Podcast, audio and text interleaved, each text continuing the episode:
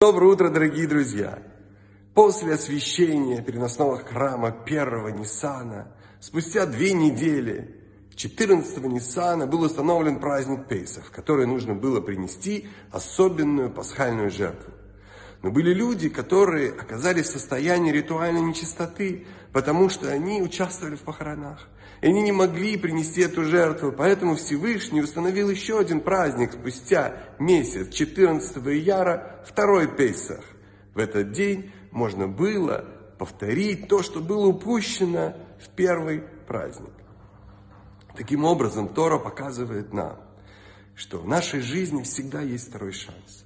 Что если кто-то из нас, из наших друзей, из наших близких, удалился от Всевышнего или оказался в состоянии ритуальной нечистоты, и он опасается вернуться к Богу, у него есть всегда второй шанс. У него есть возможность вернуться в любой момент. И не надо ждать второго Пейсаха. Это можно сделать в любой день.